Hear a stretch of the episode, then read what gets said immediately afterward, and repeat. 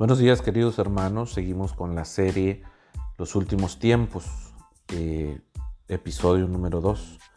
El día de ayer estuvimos hablando acerca del arrebatamiento. La Biblia nos habla acerca del arrebatamiento y da suficientes citas para creer que Cristo viene, que viene por una iglesia, que vendrá en los aires, que nosotros lo encontraremos, seremos transformados, pero primero serán los muertos en Cristo los que resuciten primero.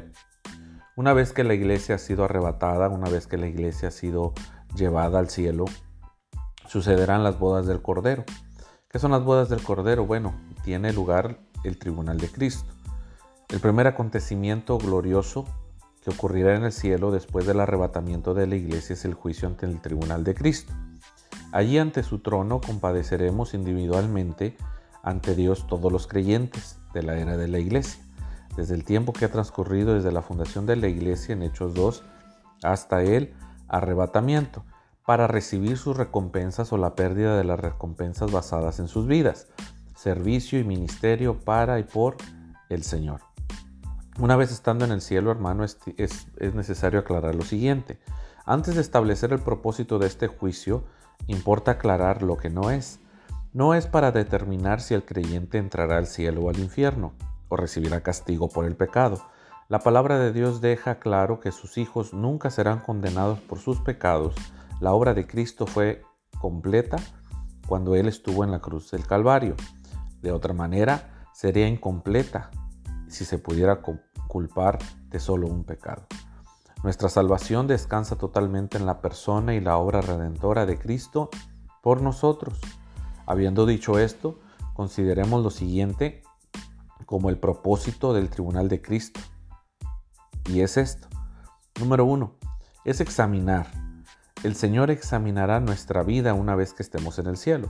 Su examen será perfectamente justo, imparcial, completo y misericordioso. Él examinará nuestra conducta, esto es cómo vivimos después de llegar a ser creyentes.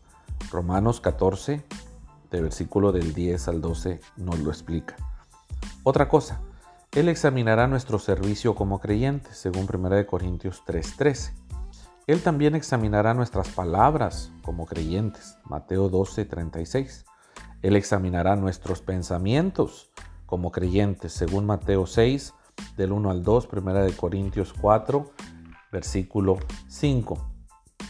El propósito del juicio de Cristo, o el tribunal de Cristo, perdón, es recompensar los que han servido fielmente al Señor, derramando sus vidas por Él. Ganarán recompensas eternas que nunca se perderán.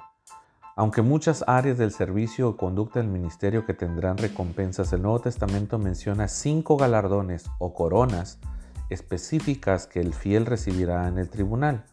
Las coronas representan el tipo de conducta y servicio que el Señor recompensará. Vayamos a revisar cada una de estas coronas o galardones. La número uno, que es la corona incorruptible, según 1 Corintios 9, del 24 al 27, la recompensa de quienes practicaron la disciplina y el dominio propio en forma coherente.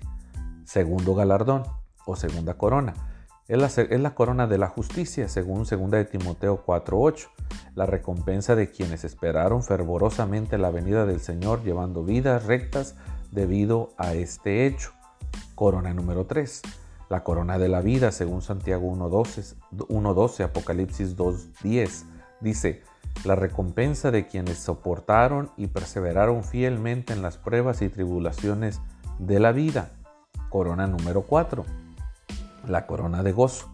1 Tesalonicenses 2.19 dice, la recompensa de quienes ganaron personas para Cristo. Hay un galardón para la gente que, se, alcanza personas para Cristo. Y la quinta corona, la corona de gloria, según 1 de Pedro 5, versículos del 1 al 4. La recompensa de pastores, ancianos y diligentes de la iglesia que cuidaron y supervisaron al pueblo de Dios con amor y gracia. Además de estas coronas, la otra recompensa principal que los fieles recibirán es la responsabilidad y autoridad en el reino venidero. Esta era presente es época de educación para la era del reinado. Los creyentes ocuparán diversas posiciones de autoridad en el reino según cómo vivamos nuestra vida aquí en la tierra, según Lucas capítulo 19 versículos del 13 al 26. Hermanos, el tribunal de Cristo, mientras estemos en el cielo, será para recompensas o para sufrir pérdida. No será para determinar si quedaremos en el cielo o en el infierno. Una vez que el sacrificio de Cristo lo ha sido, lo ha adoptado usted suyo y usted ha aceptado a Cristo en su corazón, usted tiene entrada al cielo a través de su gracia. En el cielo, el tribunal de Cristo es solo para dar recompensas al creyente por su trabajo y también por su servicio. Dios les bendiga.